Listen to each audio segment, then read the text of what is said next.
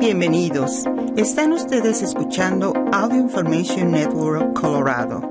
Esta grabación está destinada a ser utilizada únicamente por personas con impedimentos para leer medios impresos. Gracias por acompañarnos el día de hoy, miércoles 8 de marzo de 2023, a la lectura de Telemundo Denver. Mi nombre es Janet Beatty. Estos son los principales artículos que leeremos hoy. Autoridades dan golpe de colosal magnitud a crimen organizado en Colorado por José Quevedo. Estados Unidos conmemora su primer Día de la Mujer desde el fin del derecho federal al aborto por Sara Sorteras. Joe Biden planea nuevos impuestos a los ricos para ayudar a salvar a Medicare por Chris Majorian y Josh Boak, The Associated Press. Banco en Estados Unidos presenta demanda para anular la pausa de pago de los préstamos estudiantiles por The Associated Press y NBC. Y continuaremos con algunos artículos diversos. Autoridades dan golpe de colosal magnitud al crimen organizado en Colorado por José Quevedo, Telemundo, Colorado. Denver, Colorado. Un gran jurado en Denver acusó formalmente a 13 miembros de una pandilla callejera criminal por presuntos delitos que involucraron a más de 100 víctimas y dejó dos muertos. Según la oficina del fiscal de Denver, los sospechosos de edades entre 18 a 23 años han sido acusados de 255 cargos graves y se han abierto procedimientos penales contra cada uno de ellos. Los acusados pertenecen a una pandilla callejera que se hace llamar Too Damn Smooth y participaron en al menos 18 tiroteos, incluyendo balaceras desde vehículos que pusieron en riesgo la vida de personas inocentes, dijo el martes la oficina del fiscal del distrito de Denver. Uno de esos tiroteos mató a Jesús Durán Maldonado el 26 de febrero de 2022 en Commerce City. Otro tiroteo cobró la vida de Cristian Chirino Salazar el 28 de mayo de 2022 en Denver. Los fiscales dijeron que los sospechosos también fueron acusados de violar el Estatuto de Crimen Organizado de Colorado, intento de homicidio, hurto mayor de vehículos motorizados, amenaza y robo. Creemos que estos individuos tenían el objetivo común de usar la violencia principalmente contra los pandilleros rivales para ganar notoriedad, credibilidad y dominio percibido sobre sus dos vecindarios, dijo la abogada de Denver, Beth McCann. Este es un desarrollo muy importante en nuestro esfuerzo continuo para proteger a la comunidad de la actividad violenta del crimen organizado y ha implicado una enorme cantidad de trabajo de los miembros de mi oficina, así como nuestros socios encargados de hacer cumplir la ley. Gracias a todas nuestras agencias asociadas.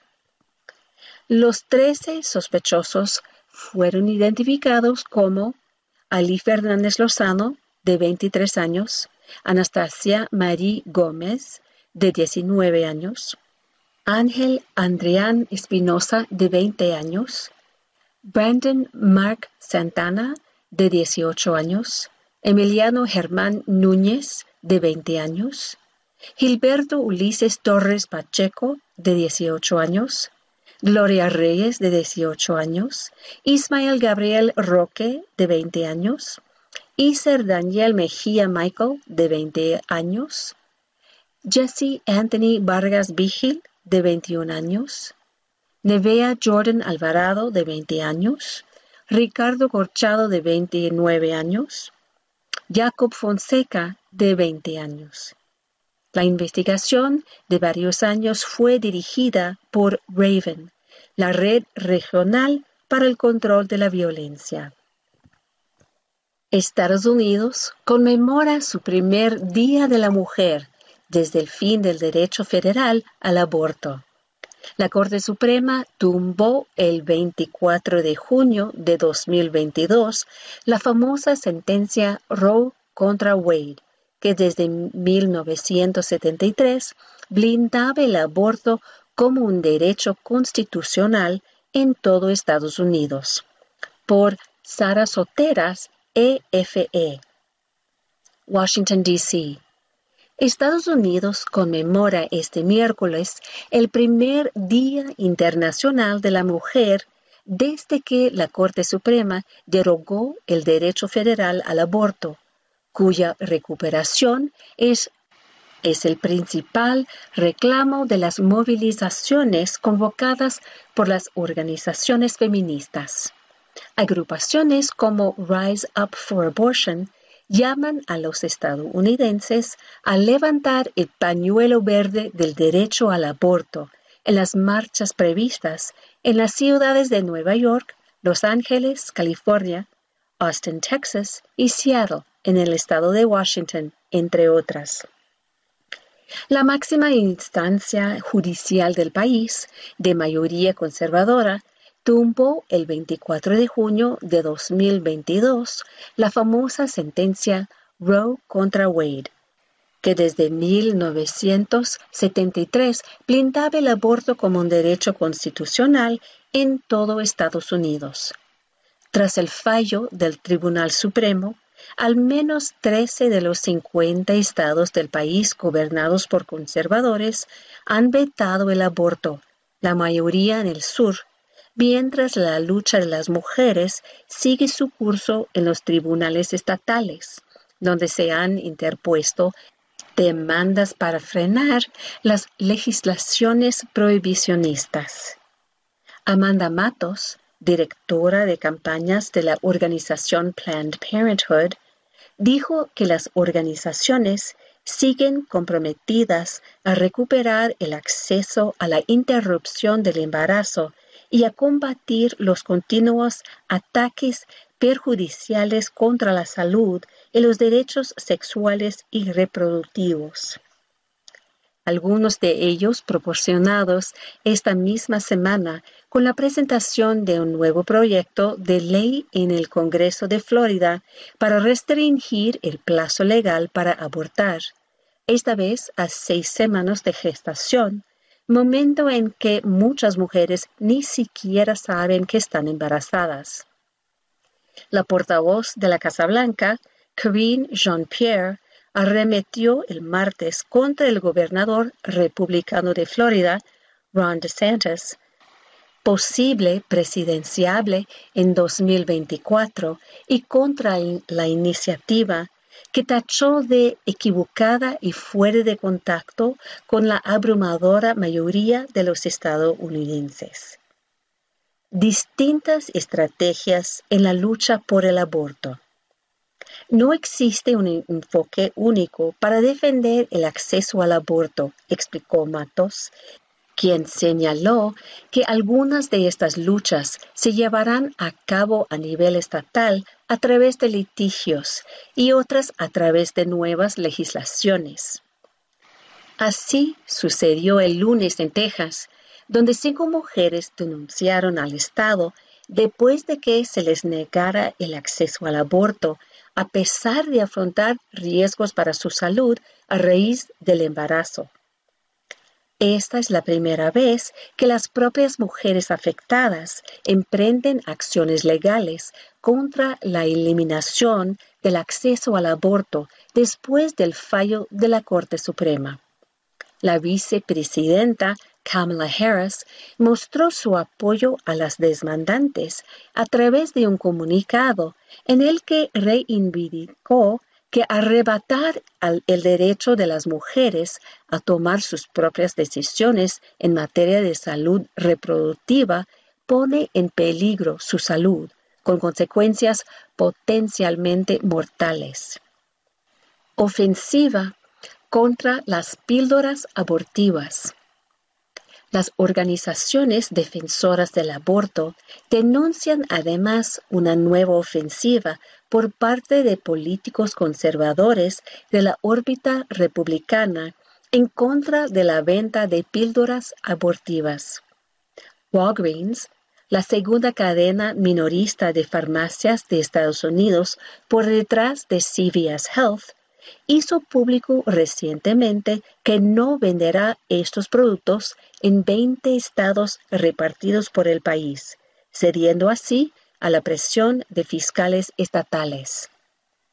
Como respuesta, el gobernador de California, el demócrata Gavin Newsom, anunció que su estado no hará negocios con esta cadena. Para Matos de Planned Parenthood, esta polémica demuestra que el objetivo de los republicanos no es devolver a cada estado la potestad de decidir sobre el aborto, sino ir en contra de los anticonceptivos, la atención médica, los derechos y el futuro de las mujeres.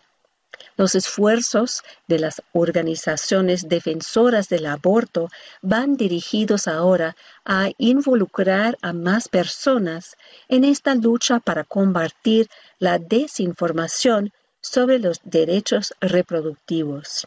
Para avanzar, tenemos que ir a donde está la gente y llevar nuestras comunidades y voces a los espacios donde se toman decisiones, sentenció. Joe Biden planea nuevos impuestos a los ricos para ayudar a salvar a Medicare. Su presupuesto trazaría una línea directa entre esos nuevos impuestos y el popular programa de seguro de salud para personas mayores de 55 años. Por Chris McGarian y Josh Boak, The Associated Press. Washington.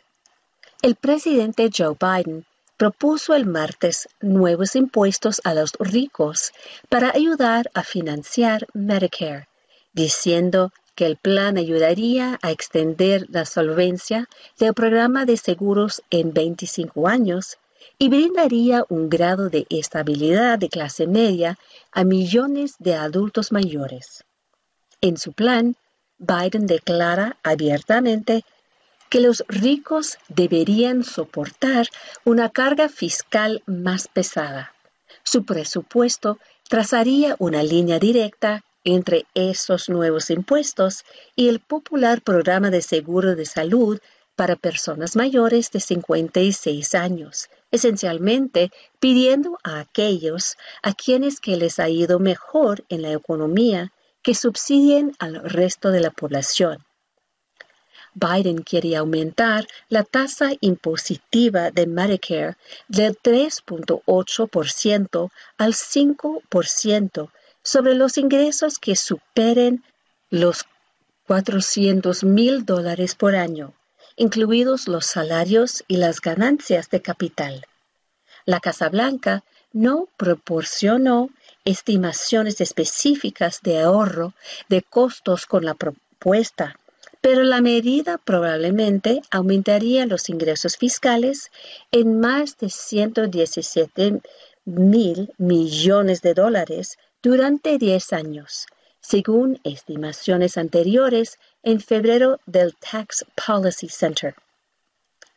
Este modesto aumento en las contribuciones de Medicare de aquellos con los ingresos más altos ayudará a mantener fuerte el programa de Medicare en las próximas décadas, escribió Biden en un ensayo del martes en The New York Times. Llamó a Medicare una garantía sólida como una roca con la que los estadounidenses han contado para estar ahí para ellos cuando se jubilen. El líder de la minoría del Senado, Mitch McConnell, republicano por Kentucky, descartó rápidamente el plan y dijo a los periodistas el martes que la agenda presupuestaria de Biden no verá la luz del día. Más de 65 millones de personas dependen de Medicare a un costo para los contribuyentes de aproximadamente 900 mil millones de dólares cada año. Se espera que la cantidad de inscritos en Medicare continúe creciendo a medida que la población de Estados Unidos envejece. Pero la financiación del programa es un problema, ya que los funcionarios federales advierten que, sin recortes ni aumentos de impuestos, el fondo de Medicare solo podría pagar el 90% de los beneficios para 2028. Los cambios de Medicare sugeridos por Biden son parte de una propuesta de presupuesto más completa que planea publicar el jueves en Filadelfia.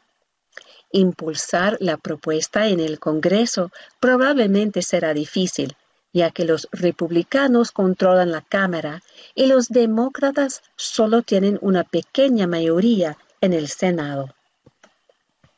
Banco en Estados Unidos presenta demanda para anular la pausa de pago de los préstamos estudiantiles. El banco afirma que su negocio de refinanciación de préstamos estudiantiles federales se ha visto afectado porque los prestatarios tienen pocos incentivos para refinanciar mientras los pagos y los intereses permanecen suspendidos. Por The Associated Press y NBC. Washington. Un banco privado está tratando de obligar al gobierno de Biden a poner fin a su pausa en los pagos de préstamos estudiantiles federales, argumentando que la moratoria no tiene base legal y le ha costado al banco conocido por su negocio de refinanciamiento, billones de dólares en ganancias. En una demanda federal presentada el viernes en Washington, SoFi Bank NA pidió a un juez federal que anule la última extensión de la pausa del pago del presidente Joe Biden. Los pagos de préstamos estudiantiles fueron detenidos por primera vez al comienzo de la pandemia por el gobierno del presidente Donald Trump. La pausa se ha prolongado ocho veces en tres años. El banco dice que su negocio de refinanciamiento de préstamos estudiantiles federales ha sufrido porque los prestatarios tienen pocos incentivos para refinanciar mientras los pagos y los intereses permanecen suspendidos. Como mínimo, la demanda le pide a un juez que limite la pausa solo a los prestatarios que serían elegibles para el plan de cancelación de Biden. Estados Unidos planea levantar los requisitos de prueba de COVID-19 para viajeros de China. Desde principios de enero, Estados Unidos exige una prueba de COVID-19 negativa previa a la salida para cualquier persona que vuele desde China. Por Sally Bronston y Zoe Richards, NBC. Washington. Estados Unidos planea levantar un requisito de prueba de COVID-19 para viajeros de China establecido a principios de este año, dijo el martes una fuente familiarizada con el asunto. El plan, informado por primera vez por The Washington Post, terminaría con los requisitos específicos de China que se implementaron a principios de enero. Estados Unidos comenzó a exigir pruebas de COVID-19 negativas antes de la salida para los viajeros de dos años en adelante que vuelen desde China el 5 de enero. La política siguió a un aumento en los casos de coronavirus en China después de que puso fin a su estricta política COVID-0 en diciembre. NBC News ha pedido a la Embajada de China en Washington que comente sobre el plan que se produce en medio de las crecientes tensiones entre los dos países desde que un presunto globo espía chino cruzara Estados Unidos este año. La debacle descarriló un viaje planeado a Beijing por el secretario de Estado Anthony Blinken, quien habría sido el primer secretario de Estado de Estados Unidos en visitar China desde Mike Pompeo en 2018. La residencia permanente por lazos familiares, quienes califican. Existen dos categorías de beneficiarios, las que determinarán el tiempo de espera de la tramitación. Por Telemundo Digital, Miami. La residencia permanente le permite a un inmigrante vivir y trabajar en Estados Unidos de manera permanente, tal como su nombre lo indica. Este beneficio migratorio se puede obtener por lazos familiares. Existen dos categorías de beneficiarios, los parientes inmediatos y los de preferencia de familia. Para los parientes inmediatos, las visas de inmigrantes son inmediatas y la tramitación solo demora unos meses, mientras que para los segundos existe una lista de espera para las visas de inmigrantes que puede ser de años, dependiendo del país de origen del beneficiario. Dentro de la categoría parientes inmediatos se encuentran los siguientes esposos e hijos menores de 21 años. El trámite se realiza por medio de dos formularios. Uno, el formulario I-130, por el cual el esposo ciudadano solicita una visa de inmigrante para el cónyuge e hijos menores de 21 años, y el formulario I-485, por el cual el cónyuge inmigrante pide la residencia o cambio de estatus si reside en Estados Unidos con otra visa. Los padres de ciudadanos estadounidenses. Los padres también pueden recibir la residencia completando los formularios mencionados, el I-130 y el I-485 huérfanos adoptados fuera del país o en Estados Unidos. Dentro de la categoría de preferencia de familia se encuentran los siguientes. Primer preferencia. Hijos no casados de cualquier edad de padres estadounidenses. Segunda preferencia. Esposas e hijos menores de 21 o mayores no casados de residentes permanentes. Tercera preferencia. Hijos casados, sus esposas e hijos de ciudadanos estadounidenses. Cuarta preferencia. Hermanos, sus esposas e hijos menores, perdón, de ciudadanos estadounidenses. Los beneficiarios de las visas en esta categoría preferencia de familia están sujetos a las cuotas anuales para estas visas, por lo que la disponibilidad no es inmediata, ya que existe una espera, la cual está determinada por el país de origen del beneficiario. Cada mes, el Departamento de Estado publica un boletín con las fechas de disponibilidad de visas para las cuatro categorías bajo preferencia de familia, determinadas por la fecha en que USCIS recibió los formularios. Al igual que en los casos de parientes inmediatos, los beneficiarios bajo la categoría preferencia de familia deben completar los formularios I-130 y el I-485. Para todos los beneficiarios existen varios requisitos que deben cumplir para recibir la residencia permanente. Se aconseja que quienes tengan dudas con estos trámites consulten con un abogado experto en leyes migratorias. También se puede consultar la página web del Servicio de Inmigración y Ciudadanía de Estados Unidos, USCIS por sus siglas en inglés. Si existen dudas sobre el proceso, se aconseja consultar con un abogado experto en inmigración antes de solicitar el beneficio. Retiro de productos. Atención, retiran más de 80.000 sillas vendidas en TJ Maxx y Marshalls tras reportarse 10 lesionados. El respaldo de la silla puede desprenderse de la base.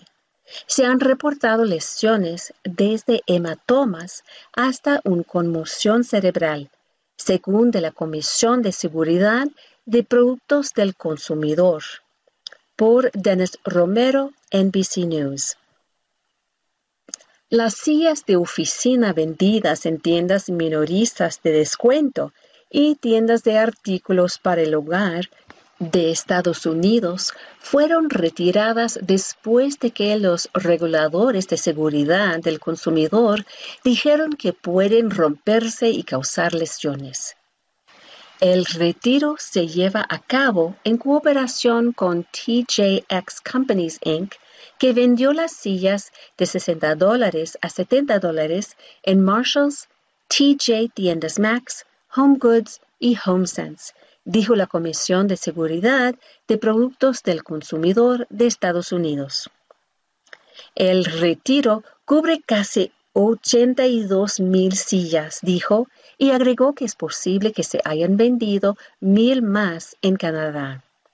La CPSC dijo en un comunicado el jueves que ha recibido 12 informes que describen que el respaldo de la silla se rompió o se separó de su base. En 10 de los casos se reportaron lesiones desde hematomas hasta una conmoción cerebral, dijo. Departamento de Justicia de Estados Unidos. Tras muerte de Breonna Taylor, informe haya patrón de violaciones de la policía de Louisville. La revisión realizada por la División de Derechos Civiles del Departamento de Justicia sigue la muerte a tiros de Breonna Taylor en 2020 en una redada policial fallida por Ryan J. Riley, NBC News y The Associated Press. Washington. El Departamento de Justicia de Estados Unidos descubrió que la policía de Louisville se ha involucrado en un patrón de violación de los derechos constitucionales luego de una investigación iniciada por el tiroteo policial que terminó en la muerte de Breonna Taylor. El anuncio fue hecho este miércoles por el fiscal general Merrick Garland. Un informe del Departamento de Justicia encontró que el gobierno metropolitano del condado de Louisville Jefferson y el Departamento de Policía Metropolitana de Louisville se involucran en un patrón o práctica de conducta que priva a las personas de sus derechos bajo la Constitución y la ley federal. El informe dice que el Departamento de Policía de Louisville discrimina a los negros en sus actividades policiales, usa fuerza excesiva y realiza registros basados en órdenes judiciales inválidas. También dijo que el departamento viola los derechos de las personas que participan en expresiones protegidas, como las protestas callejeras en la ciudad en el verano de 2020. Una investigación federal de amplio alcance encontró, según NBC News. Según el informe, algunos oficiales usaron insultos raciales sobre los ciudadanos negros la ciudad ha llegado a un principio de acuerdo para resolver las violaciones constitucionales encontradas por los investigadores federales, dijo el Departamento de Justicia. El informe es similar a los emitidos en varias otras ciudades, incluida Ferguson, Missouri, después de la muerte perdón, de Michael Brown en 2014. El gobierno de Trump se alejó de las investigaciones federales sobre la actuación policial inconstitucional y la investigación de Louisville se anunció a principios del gobierno de Biden en 2021. La amplia investigación anunciada en abril de 2021 se conoce como una investigación de patrón o práctica que examina si existe un patrón de actuación policial inconstitucional o ilegal dentro del apartamento. Taylor, una mujer negra de 26 años, fue despertada de su cama por la policía que entró por la puerta usando un battering ram después de la medianoche del 13 de marzo de 2020. Tres oficiales dispararon después de que el novio de Taylor, por temor a un intruso, le disparó a un oficial en la pierna. Taylor fue golpeada varias veces y murió en el lugar. La orden utilizada para ingresar a su casa ahora es parte de una investigación criminal federal separada y un ex oficial de Louisville ya se declaró culpable de ayudar a falsificar información sobre la orden. No se encontraron drogas en la casa de Taylor. La policía de Louisville ha sufrido cinco cambios de liderazgo desde el tiroteo de Taylor y el nuevo alcalde, Craig Greenberg, está entrevistando a candidatos para el próximo jefe la ciudad ha resuelto una serie de demandas relacionadas con el incidente, incluido un pago de 12 millones de dólares a la familia de Taylor que puso fin a una demanda por homicidio culposo.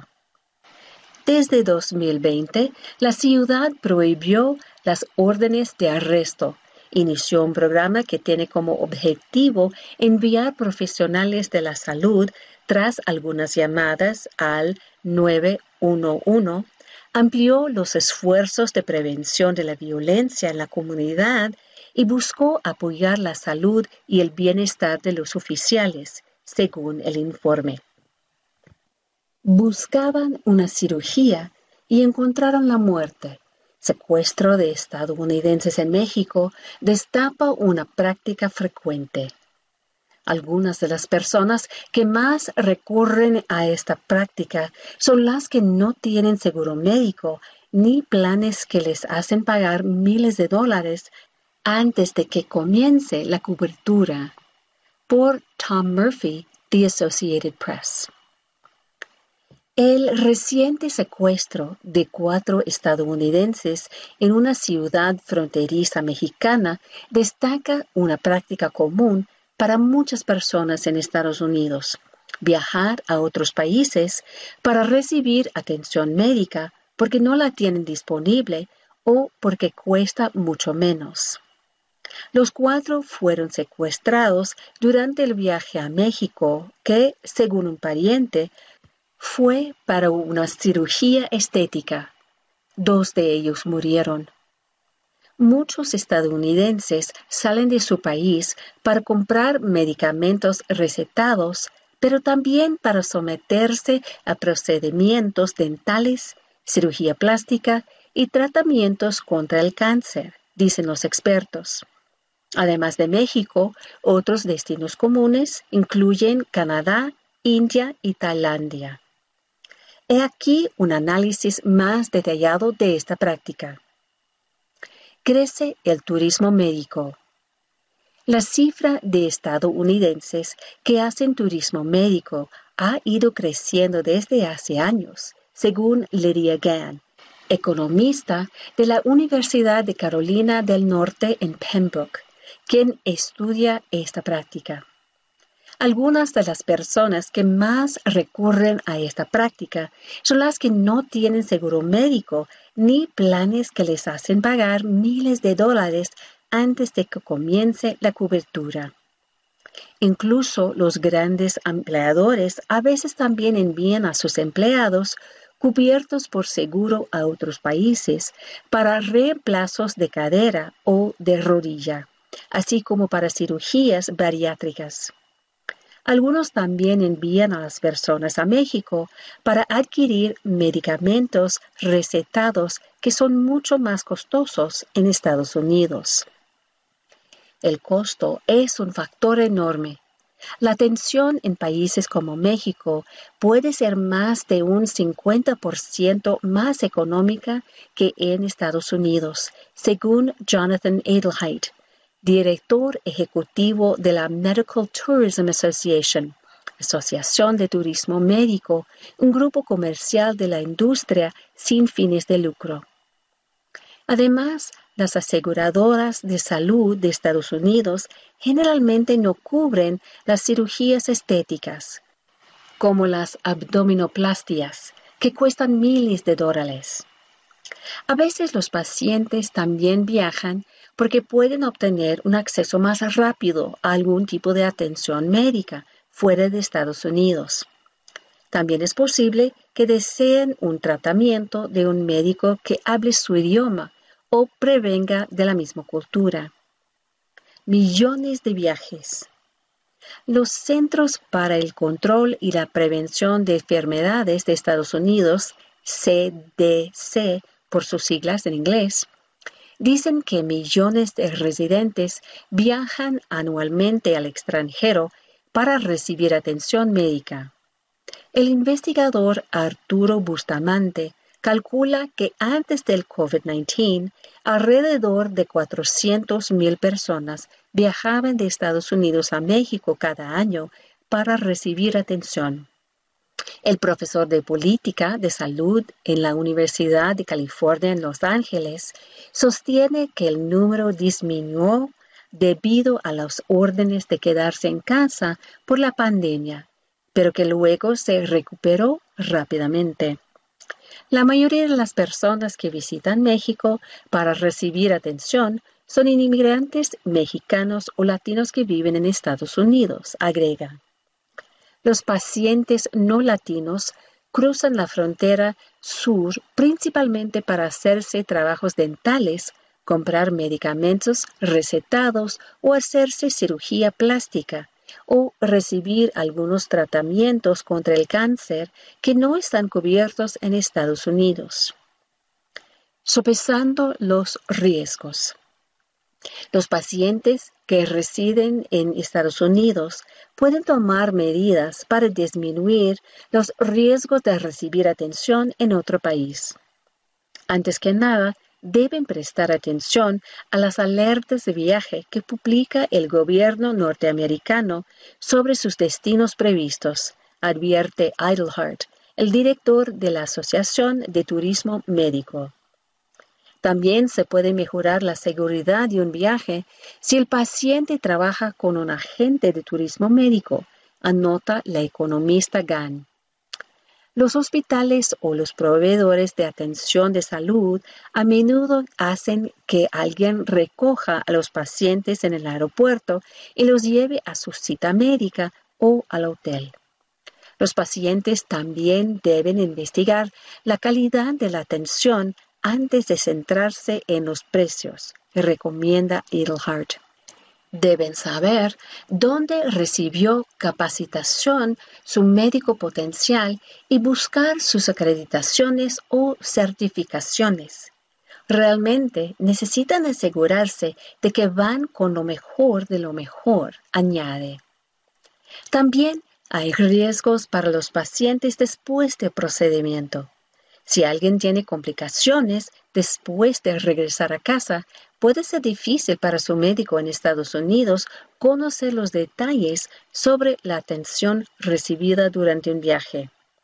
En caso de que algo salga mal, los pacientes también pueden tener dificultades para demandar a su médico u hospital en México, puntualiza Bustamante. Navegar por el sistema suele ser complicado, advierte. Día de la Mujer. Cientos de miles en todo el mundo salen a la calle a pedir igualdad. Aunque muchos países han logrado avances, especialmente en Europa, otros han visto la reimposición de restricciones en lo que, según muchas mujeres, supone un gran paso atrás. Por Kieran Giles, The Associated Press. Madrid, España. Se espera que cientos de miles de personas participen este miércoles en manifestaciones, concentraciones y actos coloridos en todo el mundo para conmemorar el Día Internacional de la Mujer, una fecha establecida para celebrar a las mujeres y reivindicar la igualdad para la mitad de la población del planeta aunque en docenas de países se han producido avances significativos, la situación en lugares como Afganistán e Irán y los constantes crímenes y violaciones en casi todos los países del mundo son un sombrío recordatorio que todavía queda mucho camino para recorrer. El secretario general de Naciones Unidas, Antonio Guterres, destacó el lunes que los derechos de las mujeres son objeto de abusos, amenazas y violaciones en todo el mundo y que al ritmo actual la igualdad de género no se alcanzará hasta dentro de 300 años. Los avances logrados durante décadas se están desvaneciendo porque el patriarcado contraataca. La jornada se conmemora de diferente forma y grado en los distintos países. En España, se esperaba que más de un millón de personas salieran a la calle en multitudinarias manifestaciones nocturnas en Madrid y Barcelona, entre otras ciudades. También se esperaban grandes movilizaciones en muchas otras ciudades del mundo, mientras que algunas naciones realizarán solo actos minoritarios. Pakistán. Las mujeres se concentraron este miércoles en las principales ciudades de Pakistán, incluyendo la capital, Islamabad, entre fuertes medidas de seguridad. Según los organizadores, serían marchas pacíficas que solo buscan reivindicar los derechos garantizados por la Constitución. En 2022, algunos grupos conservadores amenazaron con frenar acciones similares por la fuerza. Pero en esta ocasión, las autoridades han reforzado la seguridad para proteger a las manifestantes. Pakistán es un país conservador en el que a menudo las mujeres no se sienten seguras en espacios públicos debido al acoso. Afganistán. La vecina Afganistán se ha convertido en el país más represivo del mundo para las mujeres y las niñas desde la llegada del talibán al poder en 2021, afirmó la ONU el miércoles. En su comunicado, la misión de la ONU señaló que los nuevos gobernantes afganos han mostrado un enfoque casi singular en la imposición de normas que dejan a la mayoría de las mujeres y niñas atrapadas de facto en sus casas. Prohibieron la educación para las niñas más allá del sexto grado y el acceso de las mujeres a espacios públicos como parques y gimnasios.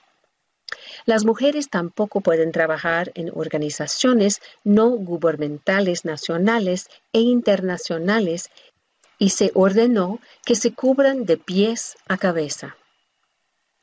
Rosa Otunbayeva, representante especial del secretario general de la ONU y jefa de la misión en el país, indicó que ha sido angustioso ver sus esfuerzos metódicos, deliberados y sistemáticos para expulsar a las mujeres y niñas afganas de la esfera pública. En otras regiones se han logrado importantes logros en materia de igualdad, de derechos reproductivos, de leyes para tratar de eliminar la violencia de género y sexual, además de avances hacia la igualdad salarial, la paridad de género y el reparto de las tareas domésticas. Avances por los derechos de las mujeres. España aprobó el martes una nueva ley de paridad que exige que las mujeres y los hombres ocupen al menos el 40% de los puestos del Consejo de Administración de las empresas cotizadas y de las privadas con más de 250 empleados y 50 millones de euros de negocio. La misma norma se aplicará al, también al gobierno del país. La legislación propone además obligar a los partidos políticos a cumplir con la paridad en sus listas electorales, alterando candidatos hombres y mujeres. En las dos últimas décadas, los gobiernos españoles de izquierdas han puesto los derechos de la mujer en la vanguardia con leyes de gran alcance sobre el aborto, la baja menstrual y la mejora de las bajas por maternidad y paternidad, entre otras. Pero la actual coalición de gobierno de izquierdas, con 14 mujeres y 9 hombres, enfrentó el martes su prueba más dura en tres años con los dos partidos gobernantes enfrentados por la reforma de su propia ley pionera sobre violencia sexual, que ha derivado involuntariamente en una reducción de penas para más de 700 delincuentes y ha causado indignación en todo el país. Aunque muchos países han logrado avances similares, especialmente en Europa, otros como Estados Unidos que eliminó el derecho constitucional al aborto en 2022, ha visto la reimposición de restricciones en muchos estados, en lo que, según muchas mujeres, supone un gran paso atrás. Entretenimiento destacados. La presencia hispana en los premios Oscar, una deuda pendiente. Pese a los cambios de la representación racial, la Academia de Hollywood todavía está en deuda con los latinos. Por Eduardo Orbea, Telemundo Digital. Miami. Pese a los cambios para ser más representativos racialmente, los premios Oscar siguen con poca o casi nula representación hispana, especialmente en las principales categorías de nominaciones a lo largo de 95 años, de acuerdo al estudio Inclusion Initiative de la Escuela de Periodismo Annenberg, USC, los hispanos, que representan aproximadamente el 19% de los habitantes en Estados Unidos, aún cuentan con un papel residual. La investigación muestra que los hispanos ganadores de un Oscar suponen un 2% del total de galardonados desde 1929 y que el total de nominados de este grupo solo representa el 1.7% del registro histórico de finalistas. Los cineastas mexicanos Alejandro González Iñárritu Alfonso Cuarón y Guillermo del Toro suman el 17% de todas las victorias hispanas en los Oscar, según reporta EFE. E. Actores blancos siguen dominando las categorías de mejores actores y actrices. Nominados en las categorías más importantes de actuación en los premios Oscar desde el 2000 hasta el 2022 muestran que los considerados mejores en el oficio siguen siendo mayormente de raíces europeas. Actores de minorías conformaron el 18% de los nominados en las cuatro categorías de actuación dentro de ese periodo. En los últimos siete años, por ejemplo, solo cuatro actores latinos han sido nominados. Yalitza Aparicio y Marina de Tavira por Roma en el 2018, Ariana DeBose, West Side Story en el 2021 y Ana de Armas por Blonde en el 2022. Y todos recuerdan el bochorno de tener solo nominados de raza blanca en las cuatro categorías de actuación en los años 2015 y 2016. Este año, entre las nominadas a Mejor Película Extranjera figura Argentina 1985, dirigida por Santiago Mitre y basada en el histórico juicio contra las juntas militares que impusieron el horror en Argentina entre 1976 y 1983. Ricardo Darín se pone en la piel del fiscal Julio Trasera, mientras que Peter Lanzani hace lo propio con su asistente, el fiscal Luis Moreno Ocampo. La película argentina figura como favorita para llevarse el Oscar. Nominaciones para actrices de reparto podrían ser más diversas que las otras nominaciones. Del 2000 al 2022, las nominadas a Mejor Actriz de Reparto tienen más posibilidades de ser de diversas raíces, comparados con las nominadas a Mejor Actriz, Mejor Actor y Mejor Actor de Reparto. Además de Ana de Armas, quien le da vida a Marilyn Monroe en la cinta Blonde otra presencia mm, hispana este año es la del mexicano Guillermo del Toro en la categoría Mejor Película Animada, con la cinta Guillermo del Toro's Pinocchio. A él se suma un colega y compatriota, Alfonso Cuarón, quien aparece como productor de Le Pupille, nominada al mejor cortometraje de acción real. Un hispano que quedó afuera de las nominaciones fue el director mexicano Alejandro González Iñárritu con su película Bardo, falsa crónica de un puñado de verdades, producida por Netflix.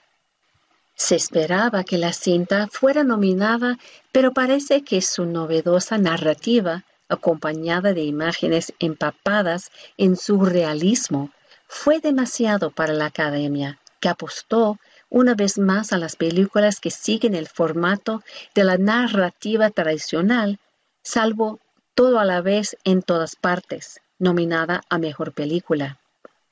Si bien los premios Oscar han logrado algunos avances en cuanto a representación racial entre los nominados, especialmente después del tweet Oscar So White que lanzó April Rain y que puso contra las cuerdas a los directivos de la academia, resta mucho por hacer, especialmente en cuanto a los latinos. La presencia hispana en los premios Oscar este año es, una vez más, escasa y no representa la realidad demográfica de los latinos en Estados Unidos.